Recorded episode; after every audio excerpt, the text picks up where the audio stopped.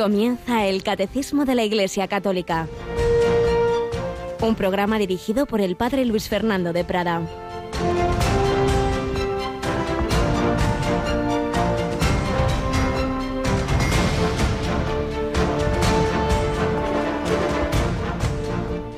Todo me ha sido entregado por mi Padre, y nadie conoce al Hijo más que el Padre, y nadie conoce al Padre sino el Hijo, y aquel a quien el Hijo se lo quiera revelar. Alabado sean Jesús, María y José. Muy buenos días en este miércoles 14 de julio, día de San Camilo de Lelis, uno de los, de los miles, por no decir millones, de santos, porque canonizados son pocos, pero realmente muchos, que han consagrado su vida al servicio de los más necesitados y concretamente de los enfermos. Camilo de Lelis, Señor le inspira una nueva congregación religiosa que llamamos los Camilos que atienden a los enfermos, viendo a Cristo presente en ellos, en aquellos tiempos en que realmente no había sanidad, eh, no había eh, higiene, los hospitales eran algo durísimo y ahí estaban esos Camilos, pues tantas veces contagiándose, muriendo, pero viendo a Jesús en los enfermos. Y hoy las lecturas nos hablan de la revelación de Dios, dos grandes revelaciones. En la primera lectura uno de los momentos clave del Antiguo Testamento, la teofanía de Moisés, la zarza ardiente. No te acerques, quítate las sandalias, el sitio que pisas es terreno sagrado, Dios es Dios, Dios se revela, el Dios de Abraham, el Dios de Isaac, el Dios de Jacob, el que envía a Moisés a salvar a su pueblo en Egipto, pues ese mismo Dios que ahí va a hablarle desde ese, esa misteriosa zarza ardiente, va a ser el que se va a hacer carne en Jesucristo y ahí va a haber un corazón ardiendo de amor. Pero si en el Antiguo Testamento le decía Dios a Moisés, no te acerques, Jesús en cambio nos dirá, venid a mí, venid a mí, los que estáis cansados y agobiados. Y si en esa primera revelación Dios iba a decir ese nombre misterioso, ya ve, yo soy el que soy, ahora Jesús nos va a decir que la única manera de conocer a Dios es viéndole a Él. Nadie conoce al Padre sino el Hijo, y aquel a quien el Hijo se lo quiera revelar. No hay contradicción, es una progresión en la revelación de Dios. Repito, esa zarza ardiente luego va a ser la zarza de la cruz ardiendo en ese, ese corazón lleno del fuego del amor, como se mostró a Santa Margarita María, y es la revelación plena del Padre, que se va haciendo progresivamente. Quien me ha visto a mí, ha visto al Padre. Y ahora ya estamos invitados a acercarnos siempre con reverencia, siempre con respeto, no de cualquier manera, como estamos viendo sobre la liturgia, esa atención al Dios siempre mayor que, que debemos tratar con suma reverencia, pero a la vez con suma confianza. Venid a mí los que estáis cansados y agobiados, y yo os aliviaré. Pues aquí seguimos teniendo nuestra querida Rocío García. Buenos días, Rocío. Buenos días, padre, ¿qué tal? Bueno, qué dos escenas tan bellas, la zarza ardiente. Y fíjate que tenemos nosotros ahí nuestro sagrario, esa velita al lado, ¿verdad? Y esa es nuestra zarza en todas las iglesias católicas. Y cuántas veces pasamos y no. Nosotros siempre tenemos esa costumbre, ¿verdad? En Radio María, al entrar, al llegar, al salir, hacer visitas y estar ahí con ese regalo que nos ha hecho el Señor. Si llegamos y decimos hola o tenemos un problema en el día de help, Señor, ayúdame. Y ahí está, ahí siempre está, al pie del camión. Ahí está siempre también para dar gracias, por supuesto. Pues nada, vamos adelante dando gracias al Señor que no nos abandona y seguimos viendo también la revelación pública terminó, pero el Señor muchas veces ha ido dando pinceladillas a lo largo de la historia que ayudan a entenderla, a profundizar en ella, nunca añadiendo cosas eh, sustanciales, porque la revelación terminó, pero es verdad que las revelaciones privadas ayudan, como dice el propio catecismo, ya lo vimos al principio, ayudan a entenderla, a profundizarla, a aplicarla a cada época. Y eso es lo que ocurrió con Santa Margarita María de Alacoque, las revelaciones del corazón de Jesús que estamos viendo en esta primera sección testimonial de nuestro programa. Pues nada, seguimos con ello porque Jesucristo nos dice, venid todos a mí.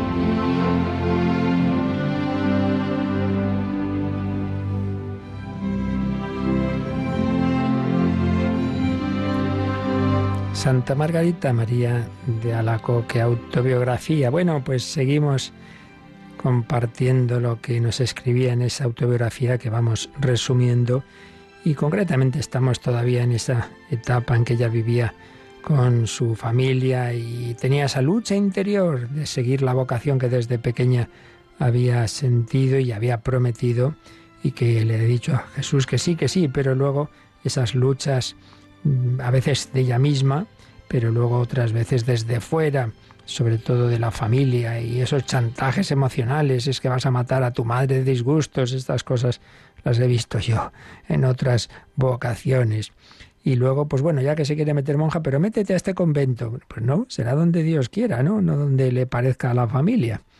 Y nos escribía así, estando ya a punto de abrírseme la puerta, recibí la noticia de que mi hermano estaba muy mal y mi madre muriéndose. La pobre se va a donde vive su madre y bueno, pues no era para tanto. Se me hacía ver que mi madre no podía vivir sin mí, pues el breve tiempo de mi ausencia era la causa de su mal y que yo respondería a Dios de su muerte. ¿Veis estos chantajes emocionales que se hacen en estos casos? Y encima, esto dicho por eclesiásticos me causaba penas crueles por el tierno amor que profesaba, ya no solo a la familia, sino siempre hay, siempre hay sacerdotes, siempre hay pues eclesiásticos, como dice ella aquí, que se juzgan con, con unas miras muy humanas, no evangélicas, y, el demonio se sirve de todo.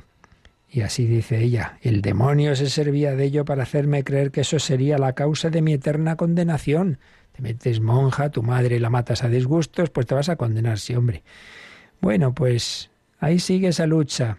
Por otra parte, mi divino maestro me instaba con tal fuerza a dejarlo todo para seguirle que no me daba reposo y me inspiraba un deseo tan grande de conformarme a su vida de sufrimiento que todo lo que yo sufría me parecía nada, lo cual me hacía redoblar las penitencias. Por un lado, tiran de ella familiares, algunos eclesiásticos, pero por dentro Jesucristo. Alguna vez, arrojándome a los pies del crucifijo, le decía, Salvador mío querido, qué feliz sería si imprimieras en mí tu imagen sufriente. Qué bella oración. Imprime en mí tu imagen, tú, el crucificado. Y él me respondía, es lo que pretendo, con tal de que no me hagas resistencia y cooperes por tu parte. Dios es el único que puede transformar nuestro corazón, conformarnos a Él, pero claro, hace falta que no hagamos resistencia. Dios no nos va a quitar nunca la libertad. Si yo no quiero, pues el Señor va a respetarme. Es el drama, es el misterio. Y es que sin libertad no hay amor y Dios quiere traernos por amor, no por obligación. Si tú cooperas por tu parte, formaré, imprimiré mi imagen en ti. Llega el carnaval. Durante los tres días de carnaval habría querido hacerme pedazos para reparar los ultrajes que los pecadores hacían a su divina majestad, no sé qué harían estos tiempos nuestros. Ayunaba lo que podía a pan y agua, dando a los pobres lo que se me daba para mí sustento. Pero sigue diciéndonos cómo ella se alimentaba y buscaba sobre todo la Eucaristía. Mi mayor gozo al separarme del mundo era pensar que comulgaría con frecuencia pues no me lo permitían más que rara vez. Ya hemos comentado varias veces que estaba bajo un régimen familiar casi dictatorial de unos extraños familiares que no la dejaban muchas veces ir a la iglesia. No me lo permitían más que rara vez y habría creído que era la más feliz de la tierra si hubiera podido hacerlo frecuentemente y pasar las noches sola delante del Santísimo Sacramento. ¿Para qué se ha quedado Jesús en el sagrario? ¿De adorno? No para que pasemos tiempo con Él. Si realmente no entramos a visitar a Cristo en el sagrario, si vamos justo a la misa, salimos disparados y nunca... Pues, señal de que no creemos mucho que haya una persona viva que se ha quedado por mí, ¿no? No es una estatua. Está ahí Cristo vivo. ¿Cuánto tiempo? ¿Cuántas veces vas específicamente a visitar a Jesucristo?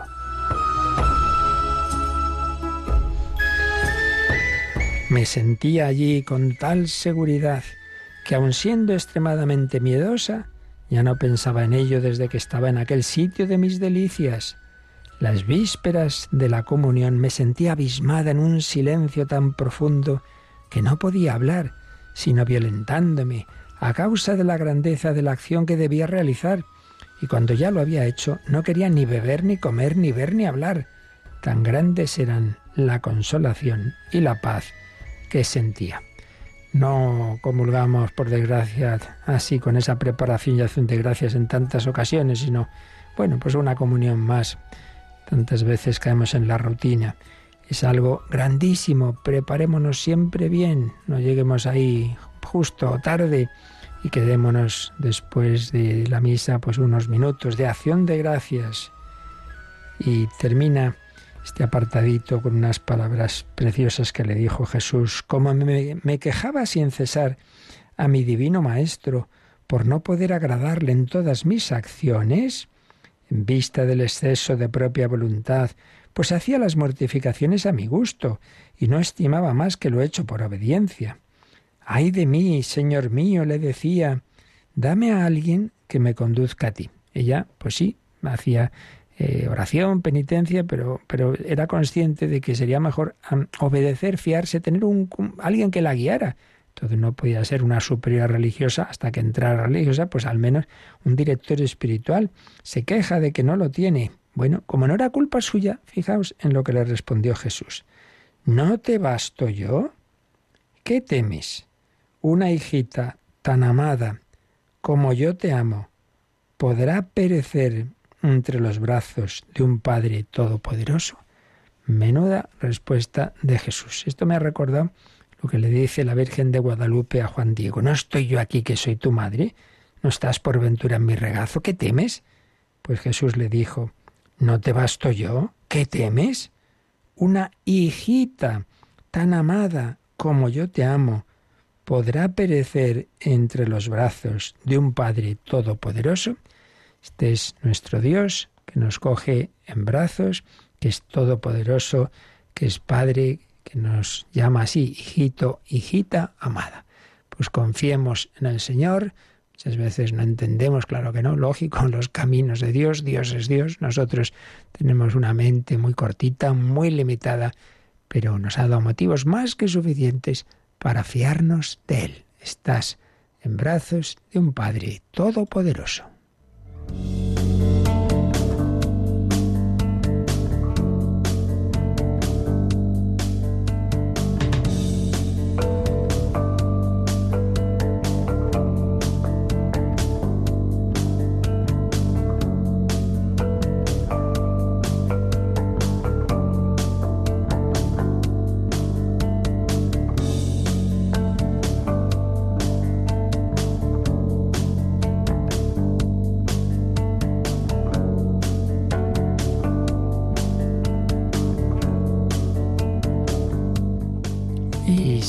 De estas comunicaciones extraordinarias que Dios a veces, a veces concede a determinadas personas con una misión particular en la Iglesia, donde siempre Dios nos habla, por supuesto es en la liturgia. Y estábamos viendo, pues en estos fundamentos de la liturgia católica, después de haber visto el porqué de los signos, los fundamentos antropológicos y bíblicos de los signos y símbolos en la liturgia, Estamos viendo cómo en ella se unen los gestos, las acciones, las posturas. Hemos dedicado varios programas así a comentar un poquito por encima, pero creo que lo suficiente, las, las principales acciones, posturas, gestos que hay en la liturgia.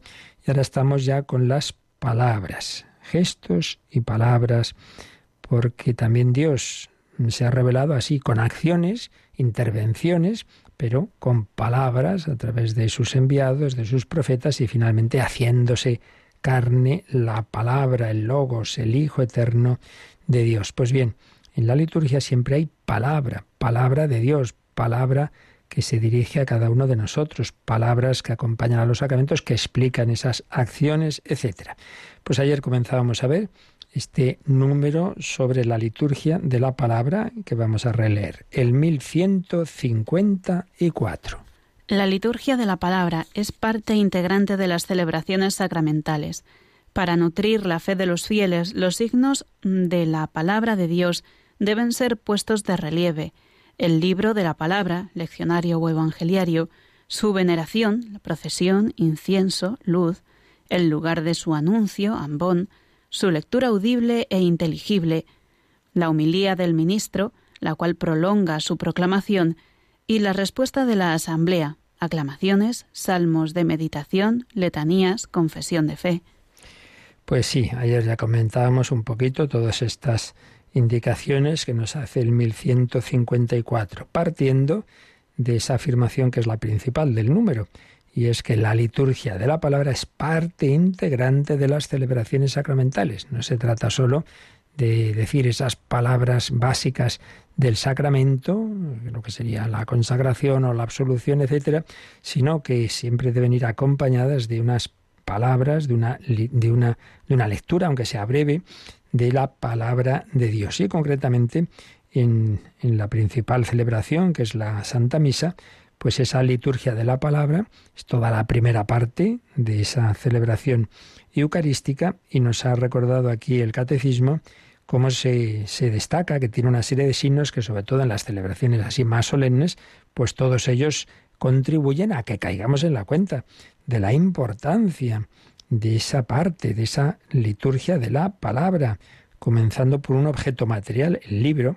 Eso no, no debe ser unas hojitas que tienes tú por ahí y lo coges de cualquier sitio, una fotocopia que, bueno, puede ocurrir en determinadas circunstancias, pero lo suyo, sobre todo una celebración mínimamente solemne, es eso, un buen libro, que no esté el pobre hecho ya una pena. Y recordamos que ahí puedes tener el leccionario donde están todas las lecturas, pero también existe el evangeliario, donde solo están los evangelios. Y esos otros signos que, que nos meten por los ojos la veneración de, esta, de, esta, palabra, como es hacer una procesión con ese, con ese evangeliario, como es el incienso, que se, eh, cuando se va a leer el Evangelio se inciensa ese libro, como es ir tener al lado el, el, el, que lo proclama, tener al lado ministros con los ciriales, el hacerlo en un sitio especial que llamamos el ambón, el leerlo bien, o incluso, esto no lo dice aquí, pero en celebraciones solemnes se canta. Hay distintas formas de, de, cantar el Evangelio, distintos tonos, pero eso, como destacar todavía más. Y luego la homilía del ministro, pues que debe ser profundizar en esa palabra de Dios y aplicarla a nuestra vida. Pero también las respuestas nuestras también entran ahí. Por eso, cuando se empieza el Evangelio, el Señor esté con vosotros y con tu espíritu. Lectura del Santo Evangelio según San Juan. Recordemos que ahí se responde Gloria a ti, Señor. Hay personas que añaden Jesús, pero eso es al acabar el Evangelio, es Gloria a ti, Señor. Y al acabar, sí, palabra del Señor, Gloria a ti, Señor Jesús. Ahí ya decimos sí, Gloria a ti, Señor Jesús.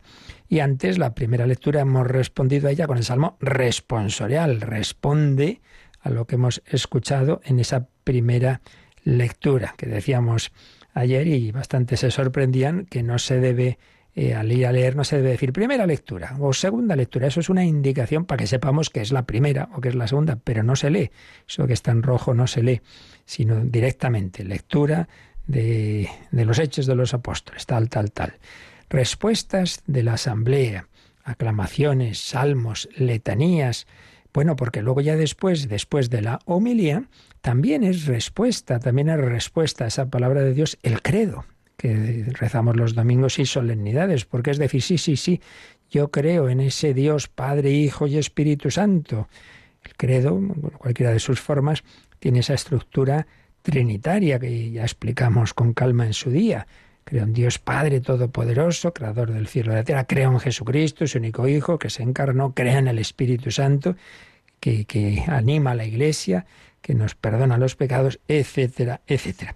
Pero este número 1154 nos sugiere que miremos también un par de números que ya vimos, que los repasemos, como suele hacer el catecismo, para que relacionemos todo, veamos la coherencia de la doctrina católica. Entonces nos dice que, que miremos un número que ya habíamos explicado, pero que vamos a releer. El 1100, el número 1100, que es de la parte en que se ya, ya en esta segunda parte del catecismo de la liturgia, pero cuando hablábamos del papel del Espíritu Santo.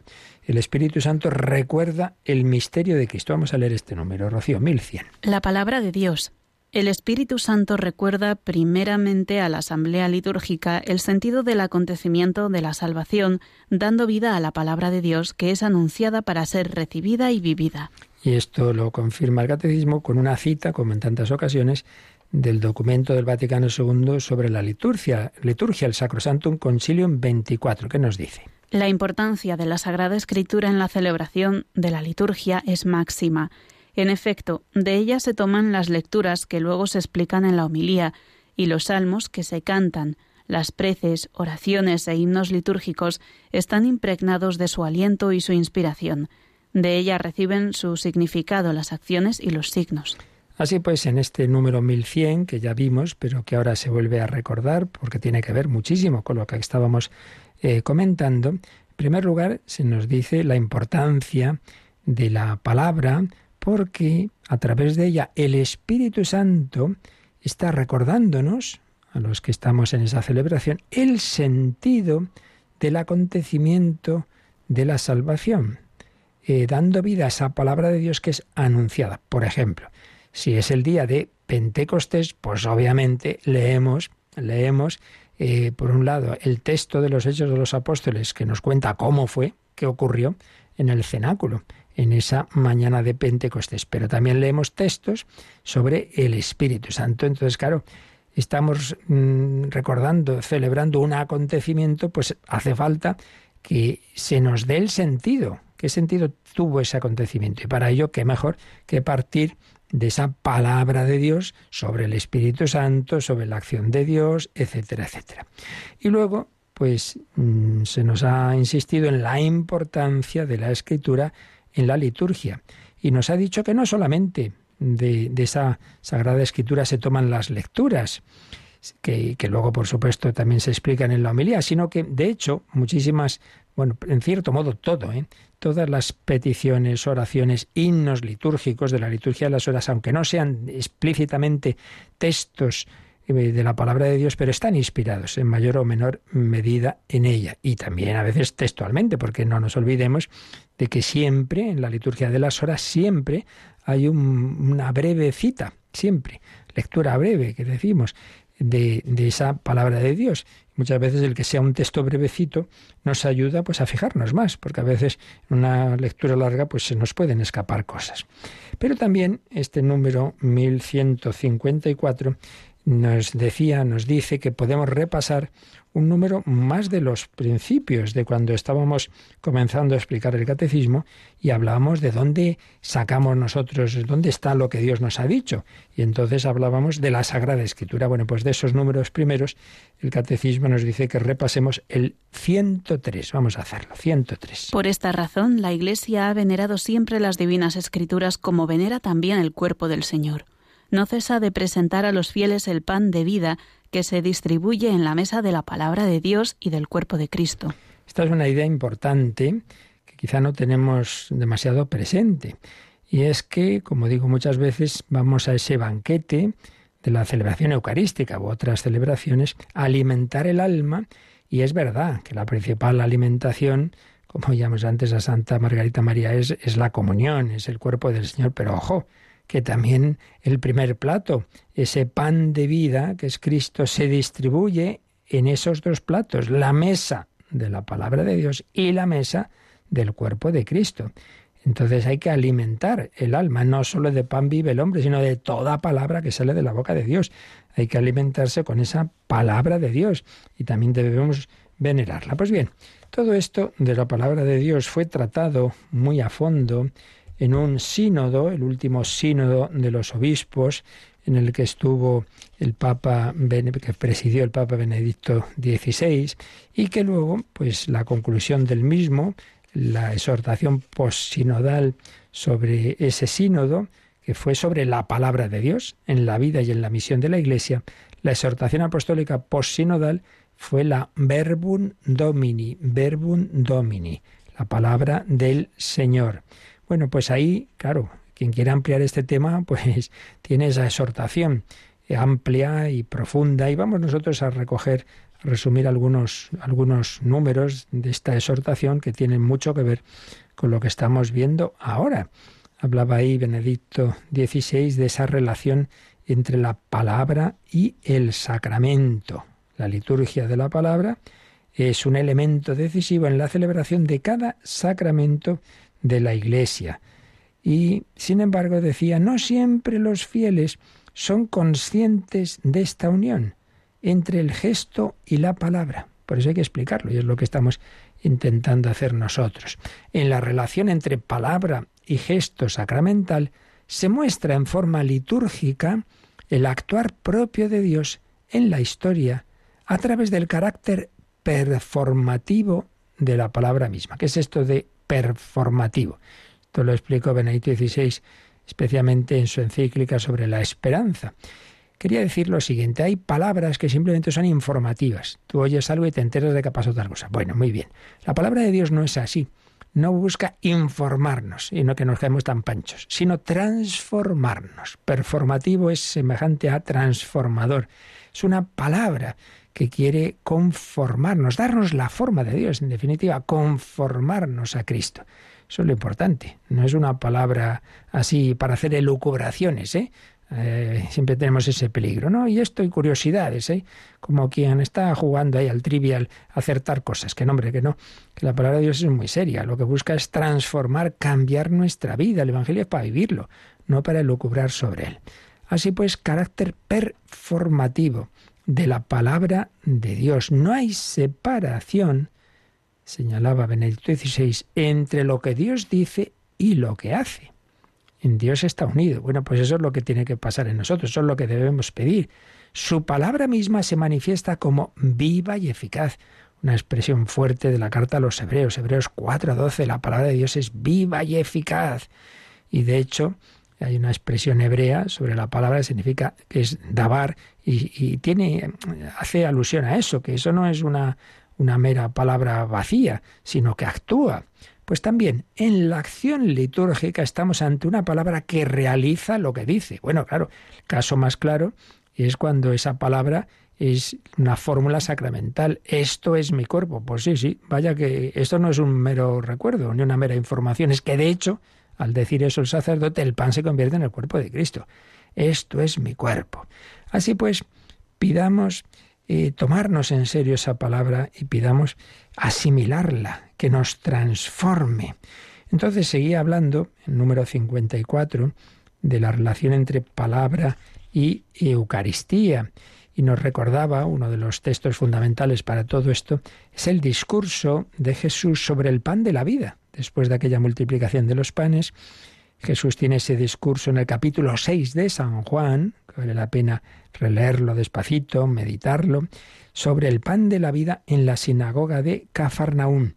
Y en el trasfondo está la comparación entre Moisés y Jesús.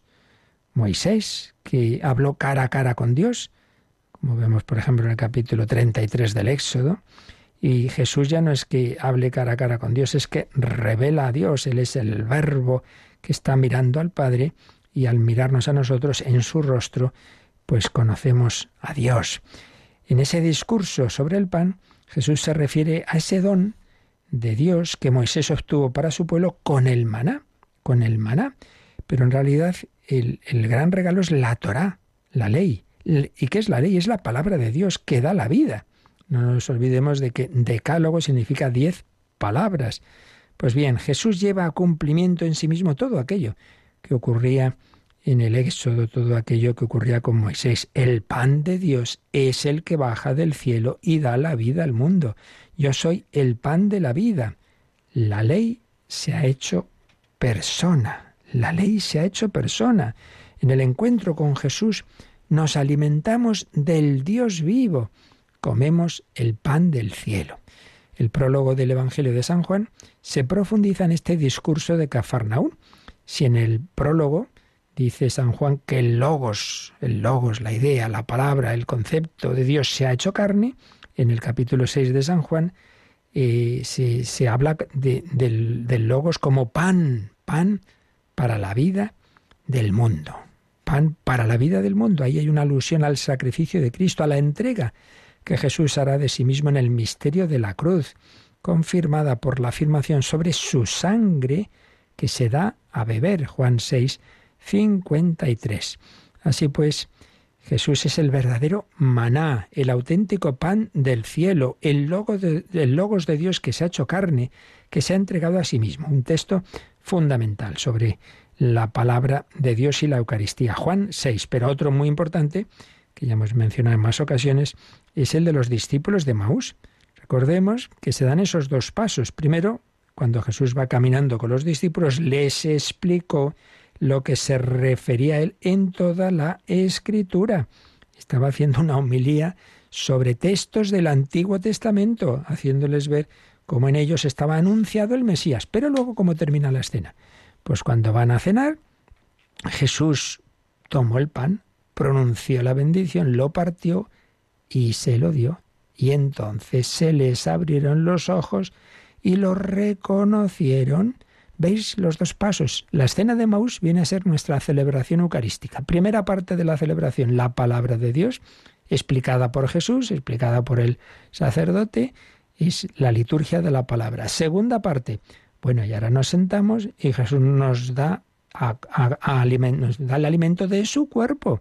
Pero primero nos ha alimentado con su palabra y después con el gesto de partir el pan. Y es entonces cuando los discípulos lo reconocieron. Y concluye Benedicto XVI en número 55 de Verbum Domini. Estos relatos muestran cómo la escritura misma ayuda a percibir su unión indisoluble con la Eucaristía. Conviene, por tanto, tener siempre en cuenta que la palabra de Dios leída y anunciada por la Iglesia en la liturgia conduce al sacrificio de la alianza y al banquete de la gracia, es decir, a la Eucaristía. Palabra y Eucaristía se pertenecen tan íntimamente que no se puede comprender la una sin la otra.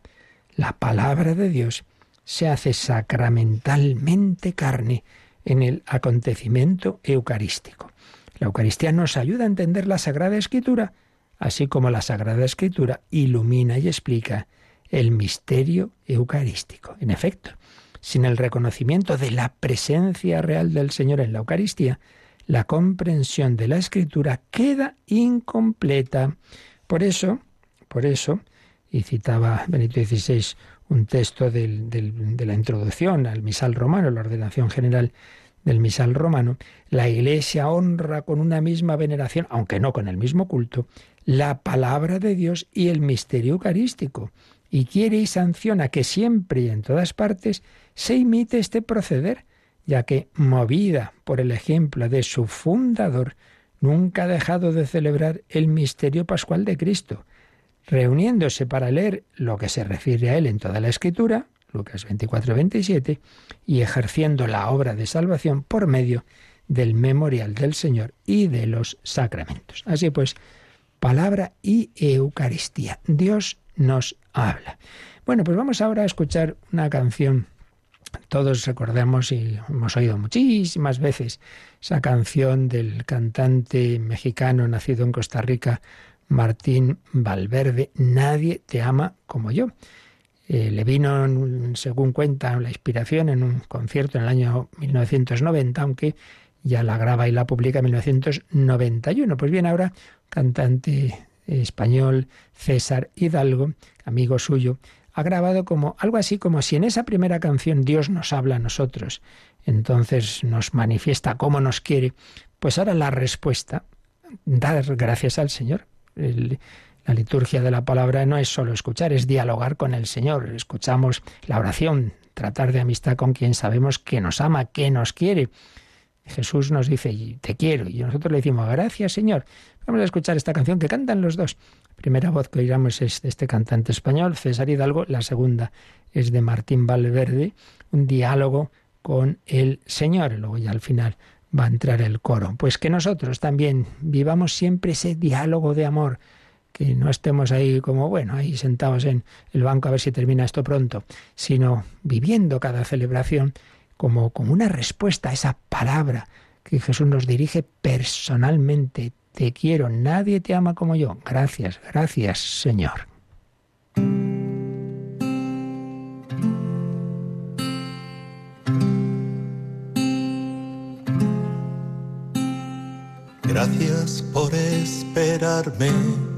Ya estoy aquí.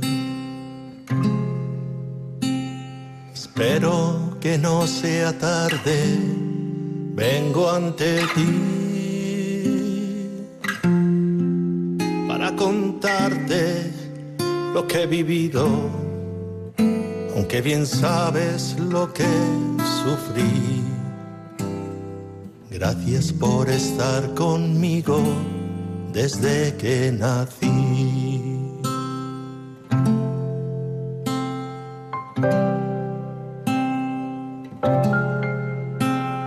Gracias por escucharme, aunque no te hablé. Sabes decirme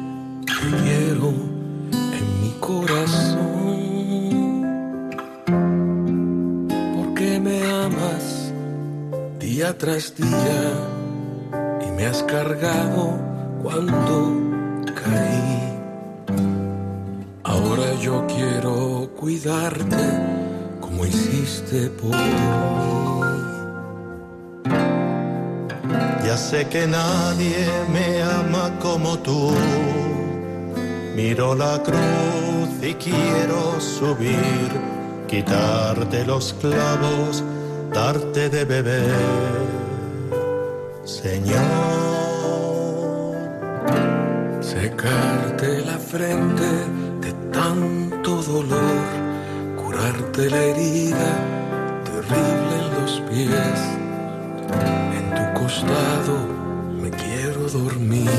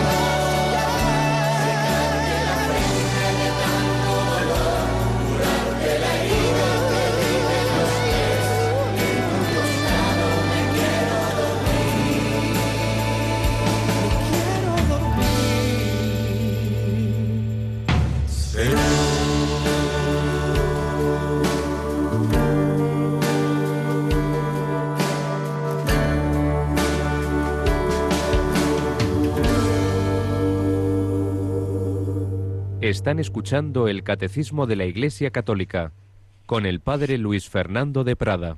Nadie te ama como yo. Gracias, Señor. Bueno, estamos ampliando un poquito lo que nos dice el catecismo sobre la liturgia de la palabra con algunos fragmentos de la exhortación apostólica Verbum Domini, la palabra del Señor de Benedicto XVI sobre la palabra de Dios en la vida de la Iglesia. Hemos visto cómo mencionaba esa íntima relación entre palabra y Eucaristía, texto de Juan 6, texto de los discípulos de Maús en Lucas 24. Nos hablaba también de la sacramentalidad de la palabra.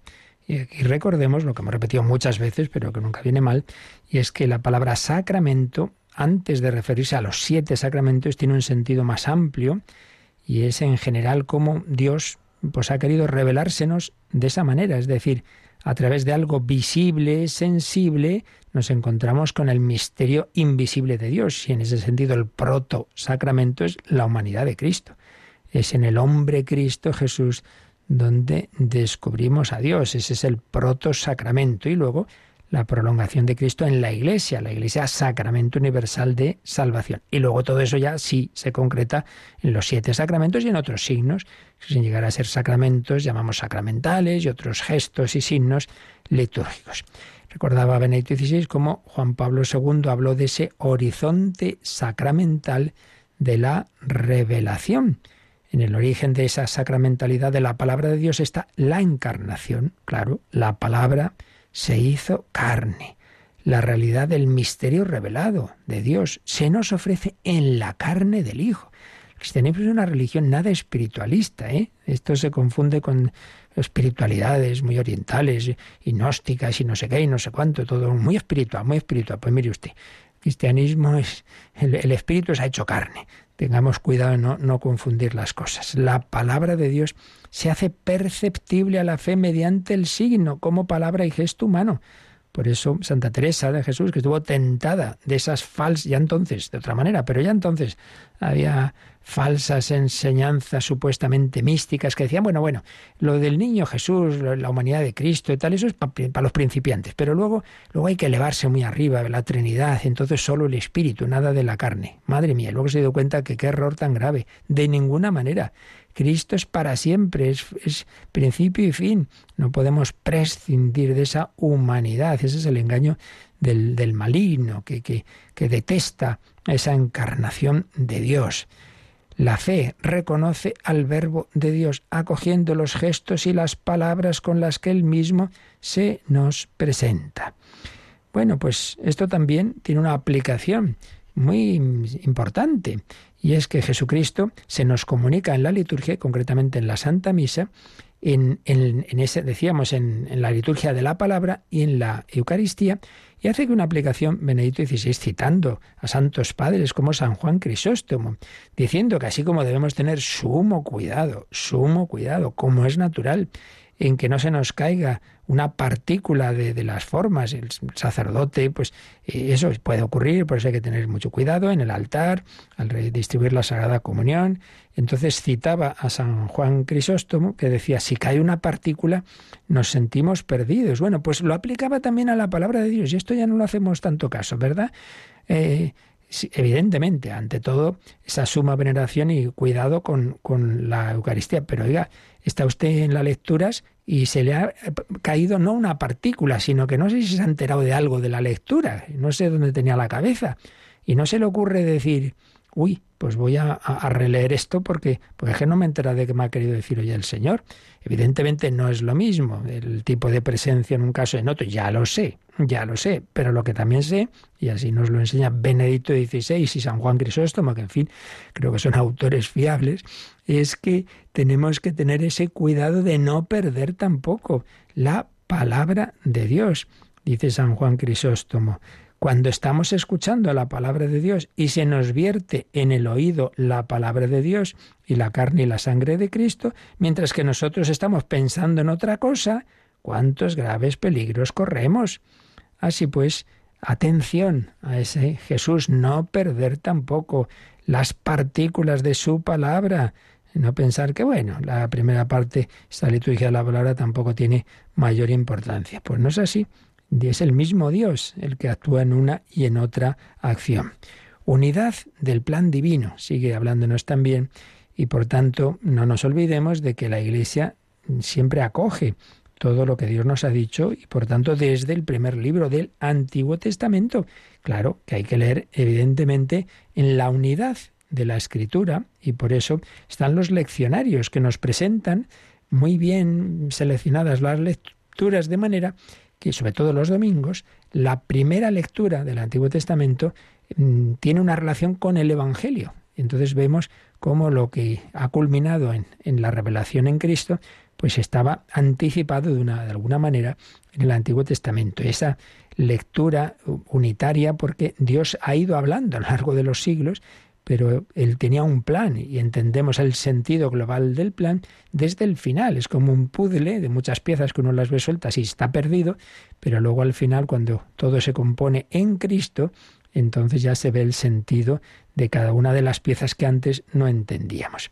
Luego nos habla también el número 58 de Verbum Domini, de algo que ya explicamos aquí hace unos días, el ministerio del lectorado.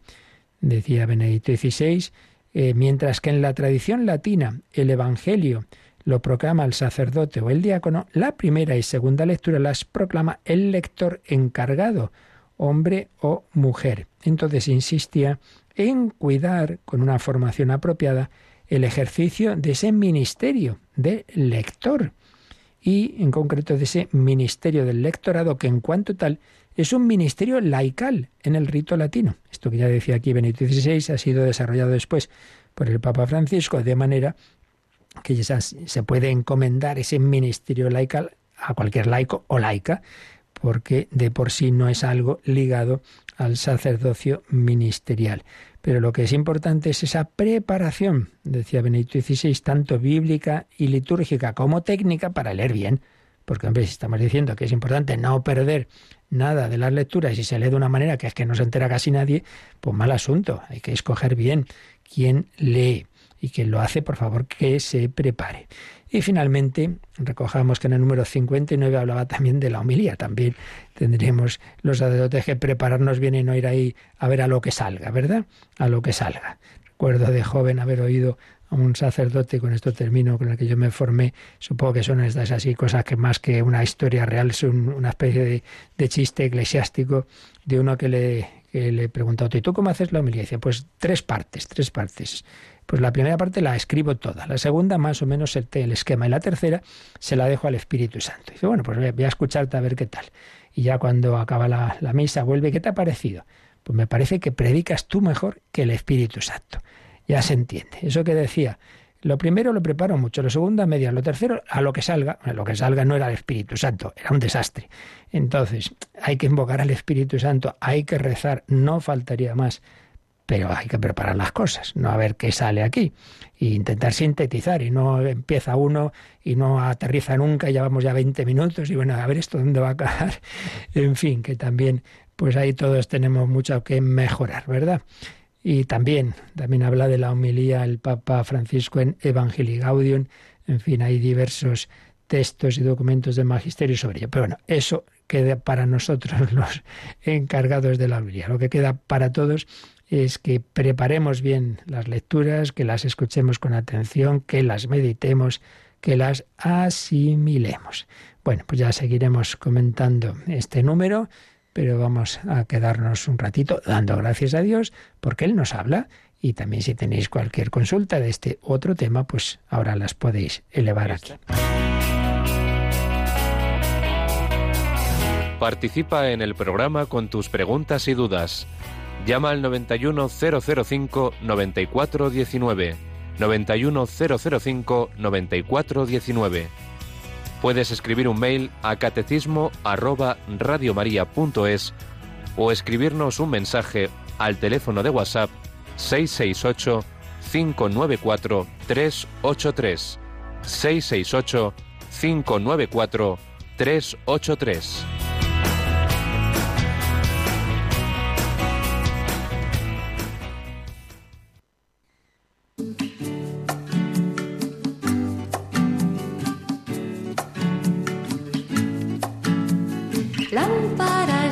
palabra para mis pasos,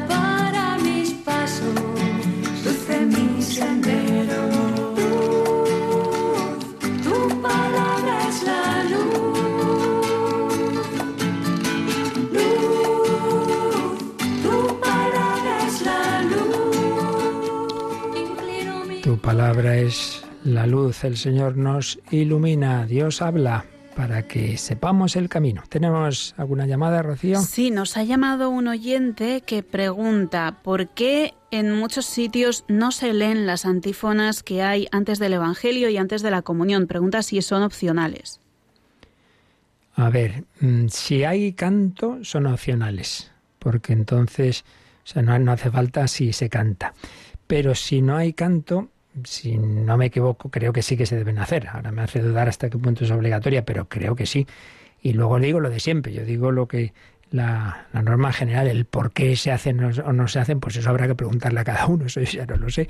Pero en la- hasta donde yo sé, son eh, se deben hacer si, repito, no hay canto, porque el canto es, es como tiene que ser, pues viene a ser ese eh, viene a equivaler, ¿no? Porque el canto litúrgico, pues debe de alguna manera también, como decíamos antes, tener que ver con la palabra de Dios. Y por cierto, por cierto, en la, por lo menos en, en las misas dominicales y principales, esa antífona de comunión tiene que ver con el Evangelio o con alguna de las lecturas. Y eso es un gesto más de lo que estábamos, un signo más de lo que estaba antes comentando. La unión entre liturgia de la palabra y Eucaristía, entre el pan de la palabra de Dios y el pan eucarístico. Cuando vamos a comulgar, se nos recuerda una palabra que hemos oído antes. Por ejemplo, si celebramos a Santo Tomás, el apóstol Santo Tomás, pues recuerdo más o menos que la antífona de comunión es justamente las palabras que dice Tomás, eh, eh, trae tu dedo, le dice Jesús, trae tu mano, Señor mío y Dios mío, hace alusión a ese evangelio de, de que nos cuenta la aparición de Cristo resucitado a Santo Tomás. ¿Qué más tenemos? Pues Miguel llamaba desde Tenerife preguntando eh, si una persona no creyente puede llegar a ser santo por su altruismo o sus buenas obras. Bueno, esta es una pregunta mm, de- dicha de una manera o de otra muy habitual, eh, que, que, bueno, de una forma o de otra hemos tratado de ella. Así, por el altruismo y por las buenas obras, no. Ni creyente ni no creyente. Nadie es santo porque la santidad es el ser de Dios. Por tanto, la única manera de la santidad es por la gracia de Dios. Otra cosa es que para quien ha tenido la oportunidad, el camino ordinario de recibir la gracia de Dios es el que estamos diciendo. Es la palabra de Dios, es esa conversión, uno responde a esa palabra de Dios con los sacramentos, el que creyere eh, eh, bautizar se salvará, entonces uno se bautiza, recibe los sacramentos, etcétera, etcétera. Otra cosa repito, que quien no ha tenido culpa, bien por vivir en un país donde no ha llegado la palabra de Dios o, o bueno, que por otras circunstancias no se le ha anunciado debidamente esa palabra de Dios, entonces Dios puede, con su gracia, siempre con su gracia, porque repito, nadie nos hacemos buenos por nosotros mismos. Eso sería justamente eh, lo contrario del cristianismo. El cristianismo es que es Dios quien nos salva. Y todos los hombres necesitamos ser salvados, todos creyentes o no creyentes, todos. Por tanto, nadie se hace, nadie se salva, mucho menos nadie se hace santo porque yo soy genial. No, Señor, todos somos pecadores. Si vosotros que sois malos dais cosas buenas, si vosotros que sois malos, solo Dios me puede hacer bueno. Por tanto, solo uno se salva, es salvado. y mucho más, llegar a la, a la cima de la salvación que es la santidad por la gracia de Dios. La cuestión no es si uno se puede salvar por sí mismo, sino, repito, que también existen cauces extraordinarios de la comunicación de la gracia, pero eso es lo, excepcional. Por eso hay que intentar, Dios ha hecho unos cauces ordinarios que son los fetén, por así decir.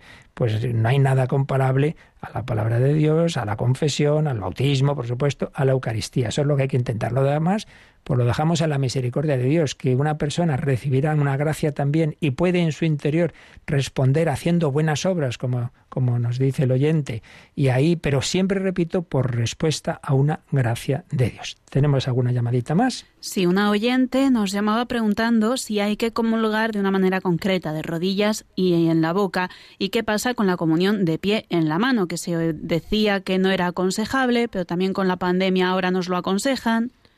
Vamos a ver, esto ya lo hemos dicho bastantes veces. En, los hace poco lo expliqué. En los documentos de la Iglesia eh, se permiten las tres formas: de pie, de rodillas, en la boca o en la mano. Ahora eso sí, si se hace, yo ahora no hablo de la pandemia, ahora mismo como con esto el lío de que cada dos por tres ha habido y varía también por diócesis, ahora mismo ya no sabría yo decir, creo que en general, pero esto ya no tiene nada que ver con la liturgia, esto es un tema sanitario, que por una crisis emergencia se diga quizá es preferible, que es discutible, pero bueno, es preferible en la mano, bien, eso es un tema que yo ahora mismo no, no, no, no sabría exactamente ahora cómo está la cuestión, pero esa no es el tema aquí es litúrgicamente. Entonces, litúrgicamente, ya lo explicamos hace poco, históricamente ha habido, en los primeros siglos lo habitual era comulgar en la mano, luego durante muchos en la boca y luego se ha introducido la posibilidad, siempre que se den las condiciones de prudencia, de seguridad, de que no haya peligro, de que se haga como Dios manda, también quien quiera comulgar en la mano, pero hay que hacerlo bien, no se puede mm, ir y coger la forma del sacerdote, no, la tienes que recibir bien puesta una mano sobre otra, la izquierda sobre la derecha, luego se coge con la derecha, se comulga delante del sacerdote a la boquita y nada de irse con ella en la mano a saber qué puede pasar. Y si no se dan esas condiciones o son celebraciones de muchas personas y hay peligro, entonces el, ministro puede decir, pues no, no, no, nos podemos arriesgar a esto. Pero por poder se puede, lo importante es hacerlo bien. Eso es lo que dicen las normas de la Iglesia. Ya sé que con esto hay quien eh, se cree más no sé qué cosa que ha dicho no sé quién por ahí, que lo que dicen, aquí explicamos la doctrina de la Iglesia, que está en la introducción general del misal romano y en otros varios documentos. Y rápidamente respondo también una, un correo que dice, ¿es correcto eso de decir es palabra de Dios? Pues no, no, no hay que, eso es una afirmación, no, no, nosotros es proclamar palabra de Dios. Termina de leer, deja una pausa y di palabra de Dios. Lo de es palabra de Dios, pues sí, son cosas, son modas. Bueno, queda una pregunta y la dejamos para mañana, que se nos va la hora. La bendición de Dios Todopoderoso, Padre, Hijo y Espíritu Santo, descienda sobre vosotros. Alabado sea Jesucristo.